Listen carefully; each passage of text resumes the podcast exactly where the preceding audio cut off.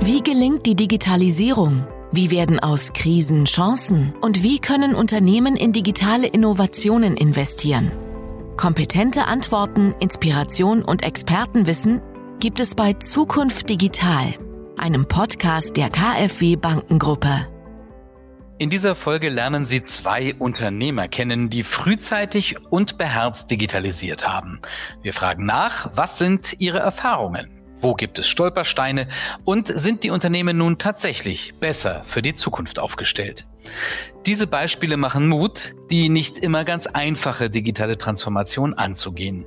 Freuen Sie sich auf zwei Unternehmen, wie sie unterschiedlicher kaum sein könnten einen Fertigungsspezialisten aus dem industriellen 3D-Druck und ein Backhaus mit fast 400-jähriger Tradition. Ich begrüße Karl Fruth, Gründer und Vorstandsvorsitzender der FIT AG im oberpfälzischen Lubburg und Andreas Fickenscher von Fickenschers Backhaus in Münchberg in Oberfranken. Grüß Sie. Ja, schönen guten Tag. Grüß Gott. Guten Morgen. Hallo, grüß Sie.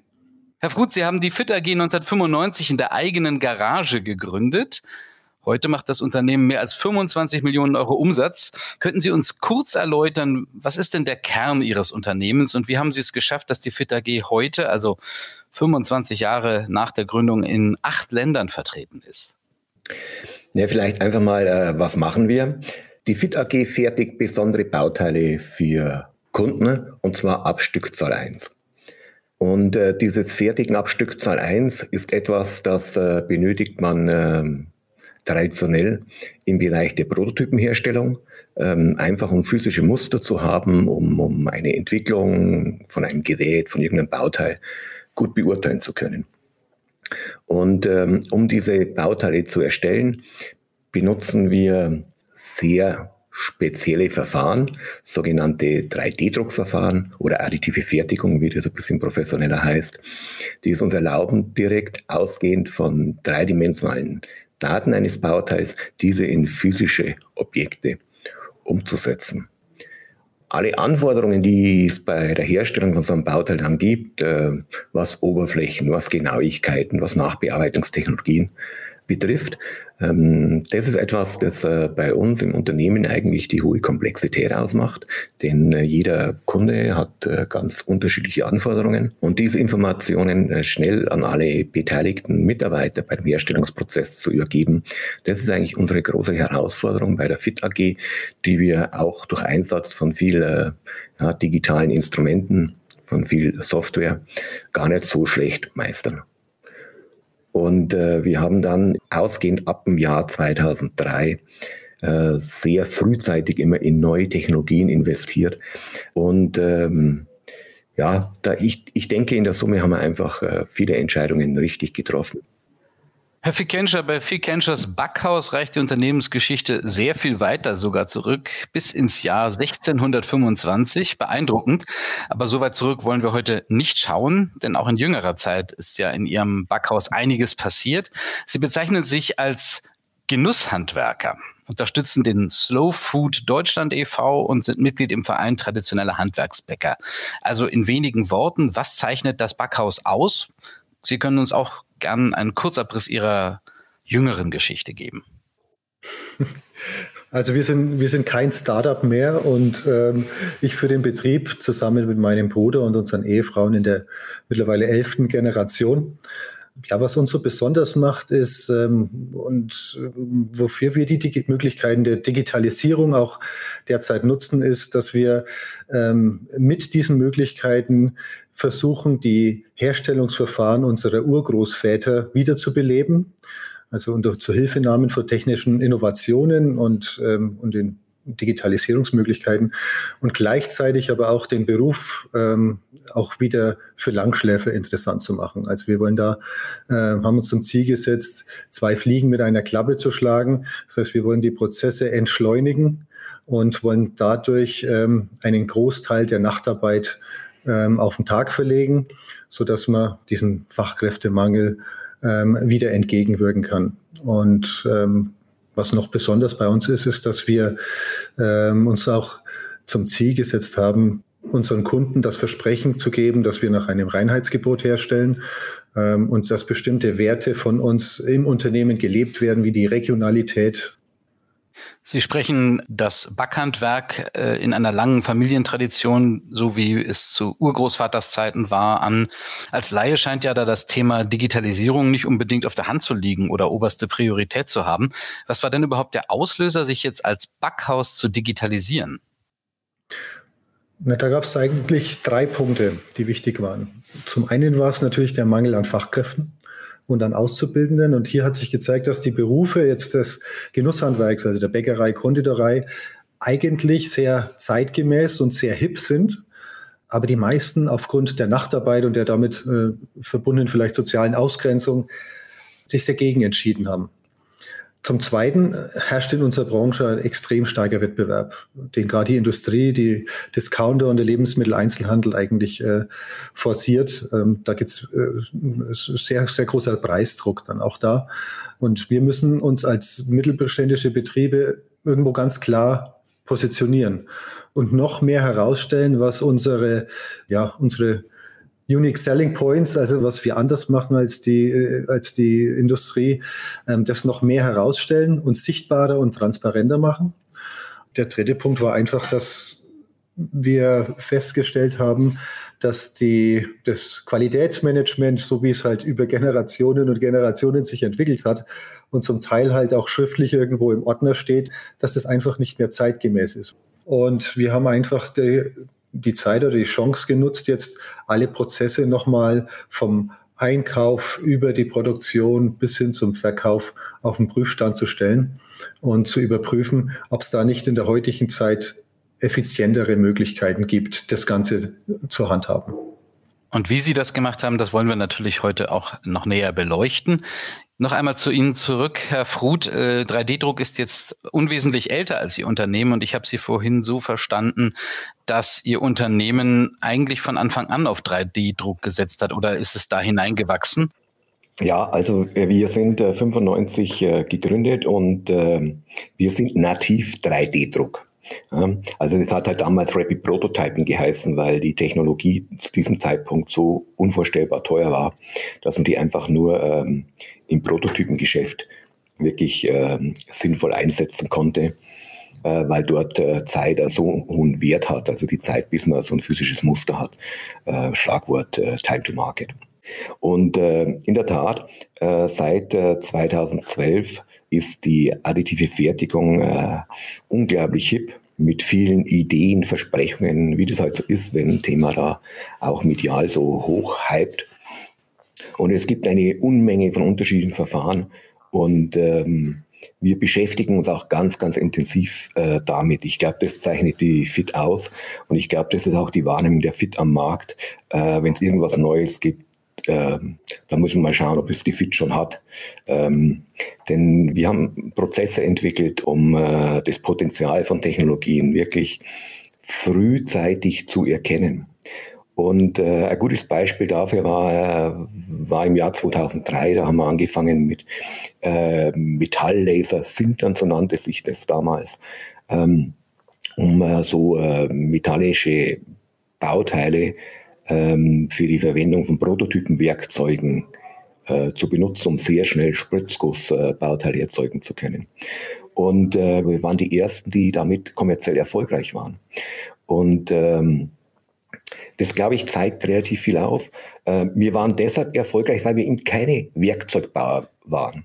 Denn der klassische Werkzeugbauer, ähm, der hat Regeln, wie er ein Werkzeug macht. Und wenn Sie mit bestehenden Regeln versuchen, eine neue Technologie zu adaptieren, dann laufen sie sehr häufig in äh, Sackgassen. Und äh, es reicht einfach nicht, in so einem ganzen äh, Gesamtprozess einfach nur eine Komponente auszutauschen, sondern sie müssen sich auf so einen neuen Kernprozess ähm, ganz tief einlassen. Und ähm, das machen wir heute auch, wenn wir neue äh, Technologien im additiven Bereich da evaluieren. Wir gehen da sehr unvoreingenommen hin.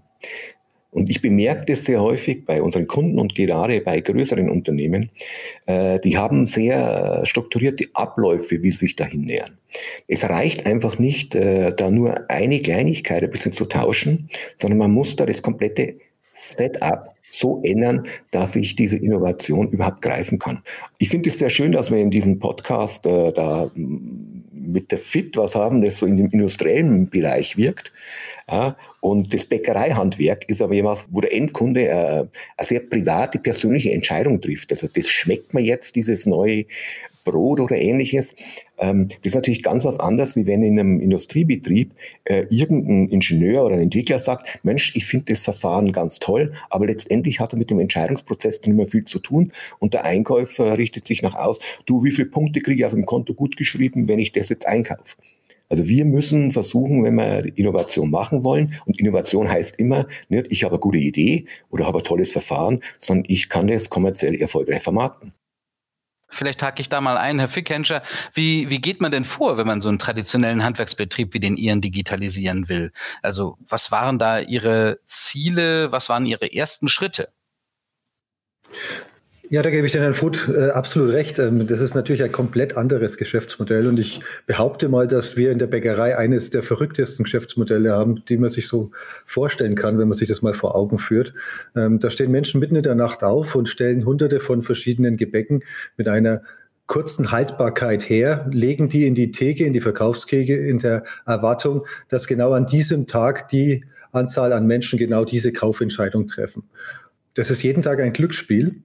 Und ähm, allein schon vom Produktionsprozess her ähm, muss auch alles so koordiniert und, und optimiert sein, ähm, dass die Gebäcke nicht zu alt werden. Also es muss sehr zeitnah produziert werden, sehr frisch produziert werden. Und auf der anderen Seite müssen wir natürlich auch äh, uns äh, ja, darauf verlassen können, dass die Kunden hoffentlich zufrieden sind und wiederkommen. Jetzt ist natürlich in der Zeit, jetzt wie heute mit in der in Corona, wo sich äh, auch das Einkaufsverhalten der Kunden komplett ändert, ist, äh, haben wir natürlich da ganz, ganz große Probleme.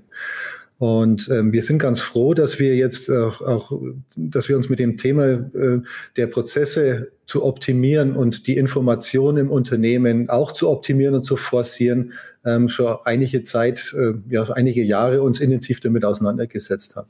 Das Thema, also Ihre Frage jetzt in Bezug auf wann hat man angefangen und wann, also für mich ist das Thema oder der Begriff der Digitalisierung, der, der taucht ja irgendwann mal auf. Ähm, was ist denn Digitalisierung? Wenn ich jetzt eine Maschine austausche mit einer neuen Maschine, die ein digitales Display hat, habe ich jetzt schon digitalisiert oder, oder nicht? Also ich sehe es so, dass was bei uns so ganz wichtig war, als wir begonnen haben, uns damit auseinanderzusetzen, haben wir schnell festgestellt, dass wir immer mit der gleichen Schnittstelle Probleme haben. Und das ist gerade beim Handwerksbetrieb meistens der Mensch. Das heißt, bei uns ist ja das Handwerk, wie es schon aussagt, es ist sehr viel der Mensch noch in den Produktionsprozess eben eingebunden. Und da steckt sehr viel Wissen in den Köpfen drin, die man in keinem, äh, in, in keinem Handbuch findet und keinem Rezeptbuch findet. Und wenn ich jetzt äh, versuche, äh, Prozesse, die sich über Jahre hinweg etabliert haben und als gut bewiesen haben und ähm, jetzt versuche hier was zu ändern und ändern zu müssen, dann haben wir ganz schnell festgestellt, dass ich, äh, dass man die Mitarbeiter vom ersten Tag an mitnehmen muss. Und dass wir, bevor wir diese ganz großen Prozesse jetzt äh, in Angriff zu nehmen, erstmal angefangen haben, zu fragen, was der Mitarbeiter in seinem Bereich, in seinem Arbeitsbereich vielleicht für Probleme hat. Und wie können wir die mit einem ganz kleinen Budget, mit Checklisten, mit mehr Information, wie können wir die lösen?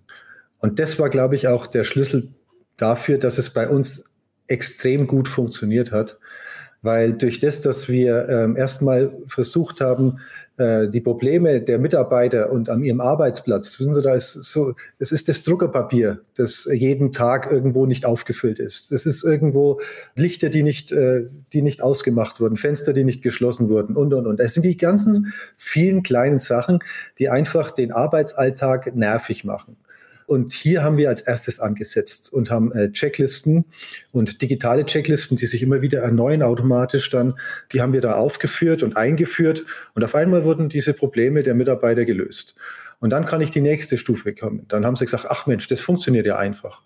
Das ist so ein anderer Punkt und das ist ein anderer Punkt. Den hatten wir gar nicht auf dem Schirm. Und auf einmal hatten wir so große Checklisten, dass wir dann auf einmal die wieder auf Abteilungen aufteilen mussten. Und das war ein, ein, ein sehr dynamischer Prozess am Anfang, der uns extrem viel geholfen hat. Herr Futh, wie packen Sie solche Prozesse an? Ja, ich denke, ähm, so salopp wie eine Checkliste klingt, aber ähm, sich auf äh, Dinge verlassen zu können, ist das wesentliche Basisfundament, das notwendig ist. Ohne Checklisten funktioniert es nicht. Das Problem ist bei, äh, bei Checklisten, also immer eine Checkliste, irgendein Formblatt, das sich ausfüllen, das ist äh, altbekannt. Äh, das kann man machen. Aber das Problem ist, das Auswerten dieser Checklisten ist in der Summe richtig aufwendig. Und nur wenn Sie die kontinuierlich auswerten, kriegen Sie eigentlich einen Status. Das Entscheidende ist, wie oft wird eigentlich das Fenster nicht zugemacht? Ja, weil dann hat man ja irgendwo einen Fehler im Prozess des Fenster schließen, mal ganz salopp gesagt. Ja, äh, und ähm, das ist der Grund, warum man sowas ähm, meines Erachtens auch digital machen muss, dass man es überhaupt auswertbar kriegt, letztendlich um eine solide Datenbasis zu haben. Denn Digitalisierung hat ganz viel mit auswertbaren Daten zu tun. Ja? Äh, und äh, auch bei uns ist das der Ansatz, dass wir einfach versuchen, unsere Prozesse einfach ja, sicher zu machen. Denn ansonsten können sie nichts weiterentwickeln. Also das ist meines Erachtens der richtige Ansatz, äh, auswertbare Datenbasis zu haben. Und ohne jetzt zu weit zu gehen, das ist auch, glaube ich, der Schlüssel äh, für die Zukunft. Äh, wir diskutieren viel über künstliche Intelligenz. Äh, ich glaube, das wird eines der ganz wesentlichen äh, Megathemen sein, denn dieses äh, Prozesswissen, das sich heute in den Köpfen von einzelnen Mitarbeitern befindet, das müssen sie rauskriegen. Und das ist das, was, äh, denke ich, KI letztendlich am Ende des Tages sehr viel besser machen kann. Ich gebe den Herrn Fruth komplett, äh, kann ich ihm da, äh, da recht geben. Und diese KI ist ja für uns wahrscheinlich auch in der Zukunft extrem wichtig. Denn durch das, dass unser Geschäftsmodell ja funktioniert, dass wir auf Verdacht etwas herstellen und in die Theke legen. Das heißt ja trotzdem, dass da bestimmte Algorithmen schon beim Kunden da sind, dass er regelmäßig einkauft. Und ähm, wenn wir das wissen und wenn wir dieses Wissen, das, wenn der Kunde zum Beispiel vorbestellen würde, wenn wir uns da damit auseinandersetzen, ob das Geschäftsmodell an sich der Prozess, dass der Kunde reingeht in den Laden ähm, und, und einfach auswählt, obwohl er im Kopf schon die Entscheidung vorher getroffen hat, das würde uns natürlich auch in Bezug auf die Produktion und auf die ganze Lebensmittelverschwendung und Überproduktion extrem äh, weiterhelfen. Und wir haben, wir haben ja versucht, möglichst viel von der Nachtarbeit auf den Tag zu verlegen. Und da geht es nicht nur jetzt um diese Checklisten, sondern da haben wir auch äh, viel investiert in ich kann Ihnen das vielleicht so an einem Beispiel mal, mal festmachen. Früher vor 300 Jahren gab es keine industrielle Hefe. Das heißt, der Teig wurde bereitet, er wurde stehen gelassen und ihm wurde Zeit gegeben. Ihm wurde Zeit gegeben, dass es gereift hat und irgendwann, wenn es dann äh, der, das Brot oder das Gebäck soweit war, dann hat man es in den Ofen geschoben. Das ist natürlich abhängig vom Sommer, von der Temperatur, von der Luftfeuchtigkeit etc. Deshalb ist dieser Prozess sehr unkontrolliert vonstatten gegangen. Dann kam irgendwann die Hefeindustrie oder und hat gesagt, Mensch, diese Hefe, die können wir dir liefern, dann kannst du schon mal in der Rezeptur diesen Prozess etwas in Form bringen. Dann kam der nächste Punkt, in dem die Backmittelindustrie kam und hat gesagt, ja, wir können dir jetzt Stabilisatoren und so weiter dann bieten, da kannst du dann produzieren ohne diese ganzen äh, Hindernisse. Wir wollten jetzt diesen Prozess wie er früher war, wiederbeleben, auf diese ganzen chemischen Zusätze verzichten und mussten deshalb einen Raum schaffen oder die Möglichkeiten schaffen, um diesen Garprozess in einen Raum mit gesteuerten Programmen so gut wie möglich zu automatisieren und zu, äh, vorher zu analysieren, so dass wir also durch die Digitalisierung zurückkommen zum ursprünglichen Rezept und zu der Rezeptur nur geführt. Das heißt mehr Zeit, und das heißt aber auch gleichzeitig, dass wir noch früher Bescheid wissen müssen, was wir herstellen und was der Kunde nachfragt, weil bei uns noch ein Tag dazwischen ist.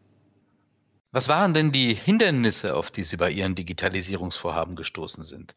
Gab es da welche technischer Art, rechtlich oder finanziell? Also wenn man sowas macht, ähm, und ich denke, da unterscheidet sich tatsächlich ähm, das überhaupt nicht, ob ich jetzt äh, ein kundenspezifisches Implantat mache oder äh, tolle Semmel. Wenn man versucht, Prozesse zu integrieren, dann ist es ein Entwicklungsprozess. Und das heißt, man entwickelt Ideen und verifiziert die dann. Sie treffen da nie ins Schwarze, sondern das ist ein kontinuierliches Verändern und vor allem auch äh, ständiges Kritisieren und Kaputtmachen. Ich meine, die Amerikaner sagen äh, zu so radikalen Innovationen disruptive und dort steckt es im Wort schön drin, da muss man was kaputt machen.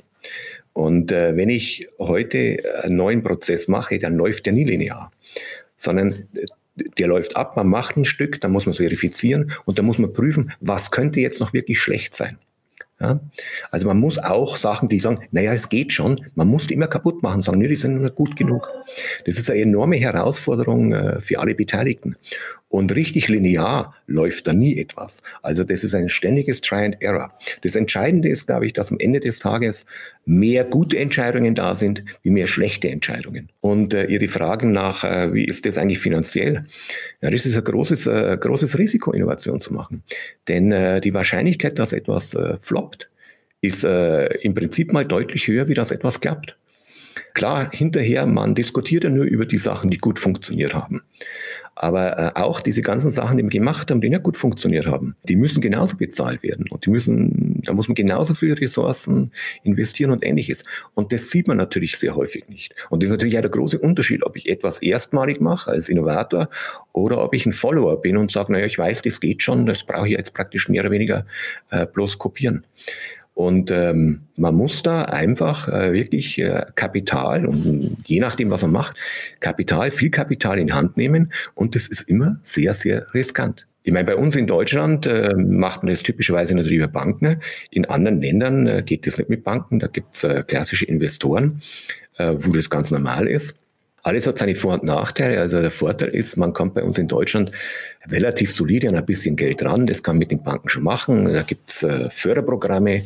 Die KfW ist eine super Institution äh, als Beispiel. Aber das geht natürlich nur bis zu einem gewissen Punkt. Wenn Sie sagen, so jetzt brauche ich richtig dick, fette Kohle, äh, nicht bloß um mein Produkt zu machen, sondern auch zu sagen, äh, ich muss den Markt richtig erschließen, dann wird's mau in Deutschland für sowas kriegt man in Deutschland ähm, kein Geld. Das geht nur wirklich dann mit privaten Geldgebern. Und ich glaube, das ist der Grund, warum die richtig großen Sachen heutzutage im Regelfall nicht mehr aus äh, Deutschland, aus Europa kommen, sondern die funktionieren in China oder in USA, wo es einfach ein paar Verrückte gibt, die sagen, das ist vollkommen wurscht, wir stecken da jetzt ein paar Milliarden rein. Diese Kultur haben wir bei uns nicht und ähm, wir sind ein bisschen risikoscheu. Vielleicht geht es uns ein bisschen zu gut, dass wir sagen, ja, das Risiko müssen wir überhaupt nicht tragen. Herr Fikenscher, Sie haben wahrscheinlich nicht ganz so große Finanzierungsbedarfe gehabt, aber doch solche, dass Sie da Unterstützung gebraucht haben, richtig? Mhm, genau. Und ähm, da half uns das, ähm, das Kompetenzzentrum Digitales Handwerk. Ähm, auch auch äh, war da uns immer beiseite gestanden, sehr gut. Unser Problem war, dass die Investitionen, die wir jetzt getätigt haben, in keinster Weise zur Rationalisierung gefolgt haben. Also wir wollten damit die Qualität verbessern. Wir wollten damit unser, unser Alleinstellungsmerkmal, also diese, alles, was nicht reingehört, unserer Meinung in den Teig. Und wir wollten, wollten dieses Storytelling, also was, was, was wir tun, das war so wichtig gewesen, dass wir auch den Kunden da das kommuniziert haben. Also das große Risiko war, wir mussten investieren und wussten erst im Nachhinein, ob es funktioniert. Wenn ich eine Maschine kaufe und, und analysiere, wie viel die mich einspart, die Automatisierung, dann weiß ich ganz genau, wie die Harmonisation der Maschine dann ist, welcher Zeitraum das ist.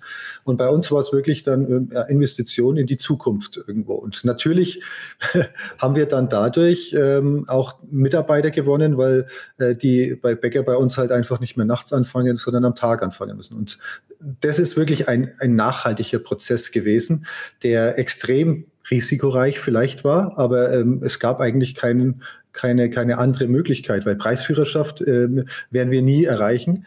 Und ähm, dann haben wir angefangen und haben, haben, haben festgestellt, dass wir auch über die sozialen Medien, weil wir da unseren Endkunden eben erreichen, auch die Digitalisierung nutzen können und müssen um ihn auch bei der Entwicklung von neuen Boden oder Produkten oder wenn wir was ändern oder wir mit dem Landwirt jetzt zusammen Mohn anbauen, dass wir ihn da einfach mitnehmen und mehr an unser Unternehmen binden und unsere, unsere Wertevorstellung.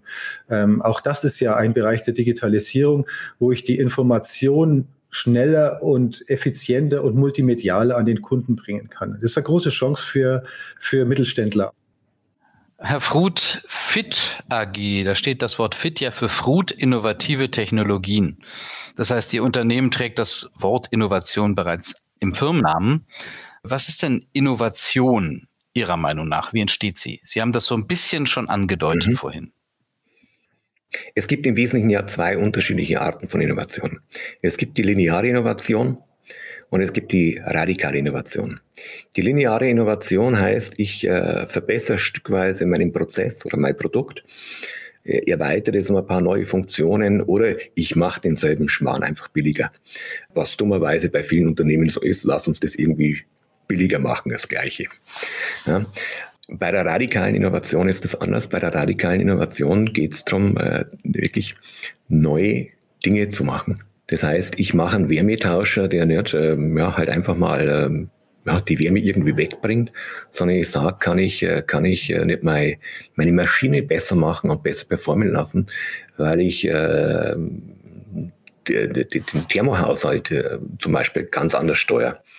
Das heißt, ich muss weg von einer einzelnen Komponente, ich muss mehr ins Gesamtsystem hin, äh, muss dann natürlich ja den äh, potenziellen Endkunden meines Produkts mit einbinden und sagen, was für Problem löst dann eigentlich äh, dieses neue Ding? Für uns in der FIT äh, ist äh, die Innovation und die radikale Innovation im Prinzip, weil wir keine eigenen Produkte haben, äh, wie stellen wir Fertigungstechnologien oder Prozesse mit Fertigungstechnologien auf, die unseren äh, Kunden einen potenziellen Mehrwert bringen. Und die eine Seite ist natürlich die, die Technik dahinter. Da sind wir gut. Wir haben viele Ingenieure und so weiter. Wir lieben das. Es ist ja praktisch wie jeden Tag super Sandkasten. Ja, ähm, aber es gibt natürlich, und das ist ganz wesentlich, unser, unseren Kunden, diesen Kunden äh, zu manipulieren, irgendwie an die Hand nehmen, um dem was Gutes zu tun. Das ist eine große Herausforderung, wo wir als Unternehmen äh, nach wie vor nicht optimal sind. Aber das ist eine ganz, ganz wesentliche Stellgröße. Das ist die große Herausforderung, die bei der Digitalisierung ähm, und bei Innovation bei uns noch besteht. Das ist ja auch eine Frage, wie ist das Klima im Unternehmen? Also wie schaffe ich in einem Unternehmen ein Klima, das Innovationen begünstigt? Das ist auch durchaus eine Frage an Sie beide. Wie schafft man denn ein Klima oder Akzeptanz für digitale Innovation im Unternehmen? Am Anfang habe ich das ja gleich dargestellt, dass wir die Mitarbeiter frühzeitig lernten, äh, mit, mit einzubinden und dann auch regelmäßig auch ähm, auf dem Laufenden halten. Also bei uns dieser Einsatz des äh, internen Kommunikationssystems, wo ich alle Mitarbeiter auch, bei uns haben ja die meisten Mitarbeiter keinen Arbeitsplatz und keinen Rechner vor sich. Und das war das Schwierigste, dass mit, mit äh, allem, was so auf dem Markt war, ich die Mitarbeiter nicht erreicht habe. Also ich habe äh, die Verkäuferin oder den, den Fahrer immer schlecht, äh, schlecht erreicht. Das hat sich jetzt alles verbessert, auch durch Corona, äh, dass der Markt etwas breiter geworden ist. Aber das war, dass wir eine, eine bei uns Apps eingesetzt haben, einfach ähm, um die Kommunikation, die Mitarbeiter auf dem Laufenden zu halten, wenn was Neues passiert und wenn was, weil es geht immer so viel einher bei uns, äh, abteilungsübergreifend. Und ähm, da haben wir einfach versucht, eine, eine offene, transparente äh, Unternehmens- oder Kommunikationskultur zu schaffen. Auch das ähm, dass wir unser, unser Unternehmenshandbuch mit allen Werten und auch die Abläufe da, da dargestellt sind und die Regeln dargestellt sind. Wir haben wirklich festgestellt, dass die Sehnsucht nach geregelten Abläufen und nach Strukturen in einem Betrieb wie dem unseren, einem Handwerksbetrieb, enorm groß ist, dass ich einfach mich darauf verlassen kann, dass ich, wenn ich in die Arbeit komme, dass die Vorbereitungen getroffen sind. Das war ein, ein ganz wichtiger Punkt. Wenn Sie nach der Innovation fragen, sind wir jetzt aktuell in der glücklichen Lage, dass die Sehnsucht nach dem Ursprünglichen und den Produkten aus der Vergangenheit, wo jeder in Erinnerung hat, gerade an Gebäcken, momentan so groß ist, dass es eigentlich reicht, wenn ich äh, mal in die Rezeptbücher der Großväter schaue und wenn, dann ist das schon wieder für die Kunden eine Innovation. Und auf der anderen Seite haben wir äh, äh drei Forschungsprojekte, ähm, wo wir einmal mit der Charité etwas entwickeln, wo es auch um das Thema Ernährung und Allergien geht. Ähm, wir haben im Fraunhofer äh, äh Institut ein Projekt, wo wir ein textiles Backblech äh, entwickeln, um was viel energieeffizienter dann Produkte herzustellen lässt. Und ähm, das sind wir ganz offen und da haben wir auch gelernt, man muss einfach sich mal mit branchenfremden Unternehmen vernetzen. Nicht nur in den ERFA-Kreisen sich austauschen, mit Kollegen austauschen, sondern wenn man mal über den Brotrand hinausblickt, würde ich mal so beschreiben, und, ähm, und hier etwas offener ist, dann äh, entstehen ganz andere Sachen vielleicht, andere Möglichkeiten, die wir jetzt in Zukunft auch mehr aufgreifen wollen. Und natürlich müssen wir da vorher unseren Laden im Griff haben, dass wir uns darum kümmern können. Ja, und wenn ich das schaffe, äh, dann, dann schafft es auch wieder Raum für Innovation. Und dann kann ich mich um andere Produkte und andere Sachen dann kümmern. Das ist ganz wichtig.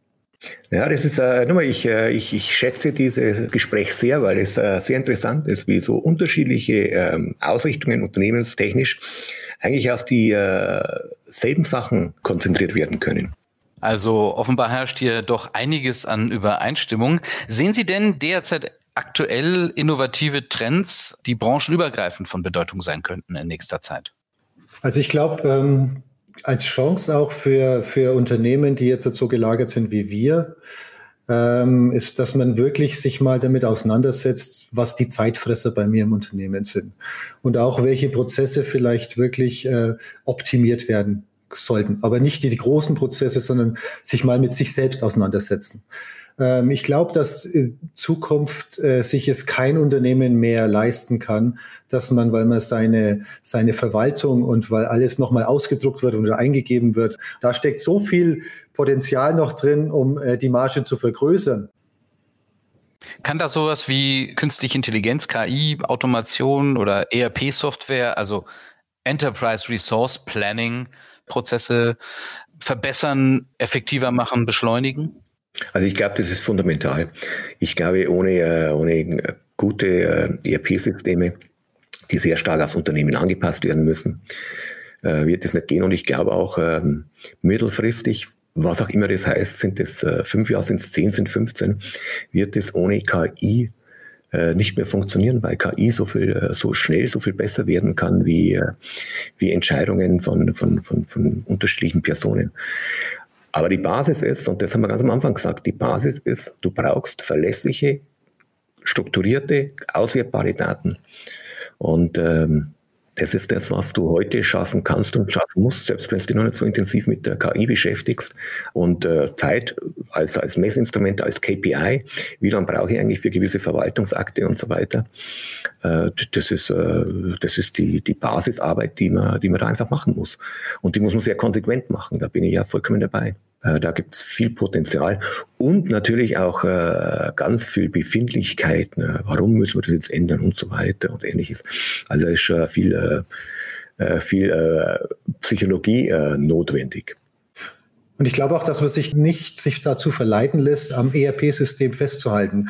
Gerade bei uns ist es ähm, extrem schwer durch die ganze Vernetzung mit den Kassen und so weiter bei einem Dienstleister, da ist man sehr abhängig davon, auch von dessen Innovationskraft. Ähm, ich glaube, dass die Schnittstellen das große Thema äh, zukünftig sind und dass man nicht an einem ERP-System äh, ähm, der, die eierlegende Wollmilchsau sucht irgendwo. Wir haben auch äh, festgestellt, dass es äh, gerade in Personaleinsatzplanung ähm, viel bessere und agilere Unternehmen gibt, ähm, dessen, wo wir, wo wir darauf zugreifen können, wo wir nur die Schnittstelle dann äh, nutzen dafür, um das alles dann wieder in Form zu gießen und ein System zu bringen. Ähm, und da hoffe ich eben, also das, da ist halt gerade in der Bäckerbranche, sind die etablierten Unternehmen sehr satt und sehr zufrieden und die wissen auch, dass der Wechsel von einem System ins andere sehr, sehr kostenintensiv und aufwendig ist. Ähm, und dass da die Türen geöffnet werden, dass man auch ähm, hier mit Spezialsoftware ähm, für bestimmte Bereiche und für bestimmte, dass, ist, dass, dass hier die Schnittstellen die, äh, das Thema der Zukunft sein wird. Absolut. Das wird die Innovation auch äh, ganz, ganz, ganz viel mehr fördern und die Prozesse im Unternehmen auch viel besser möglich machen. Gibt es äh, Pläne, worin Sie als nächstes investieren oder wo Sie sich eher zurückhalten?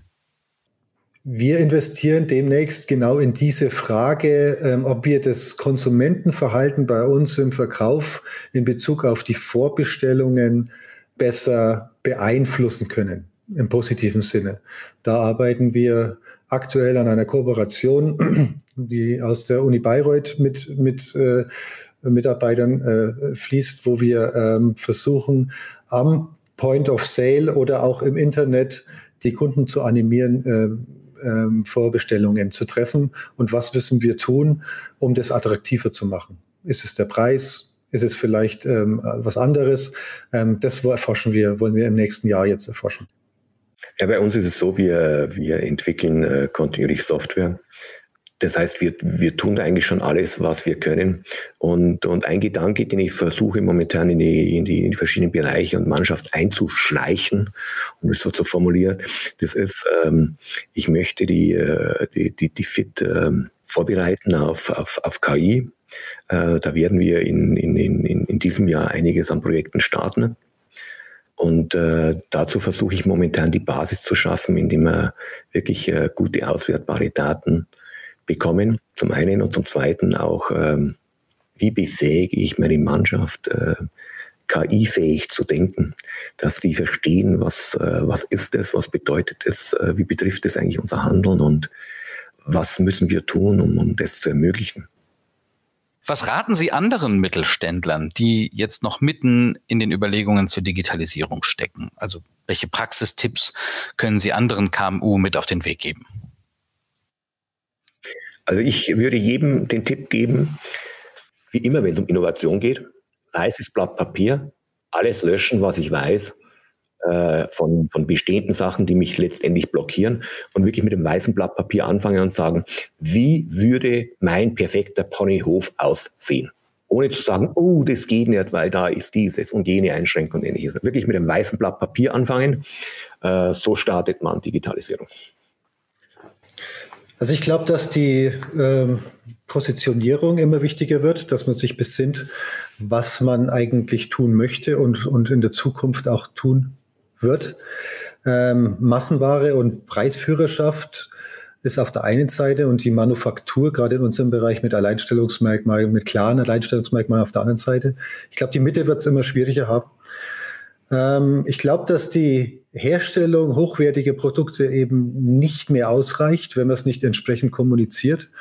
Ähm, durch Storytelling, durch Transparenz. Und ich glaube, dass die Unternehmen, die die Chance der Digitalisierung nicht nutzen, am Markt nicht weiter bestehen bleiben. Aus den Gründen, weil man es einfach vom Kunden nicht mehr rechtfertigen kann, dass man seine Prozesse nicht im Griff hat.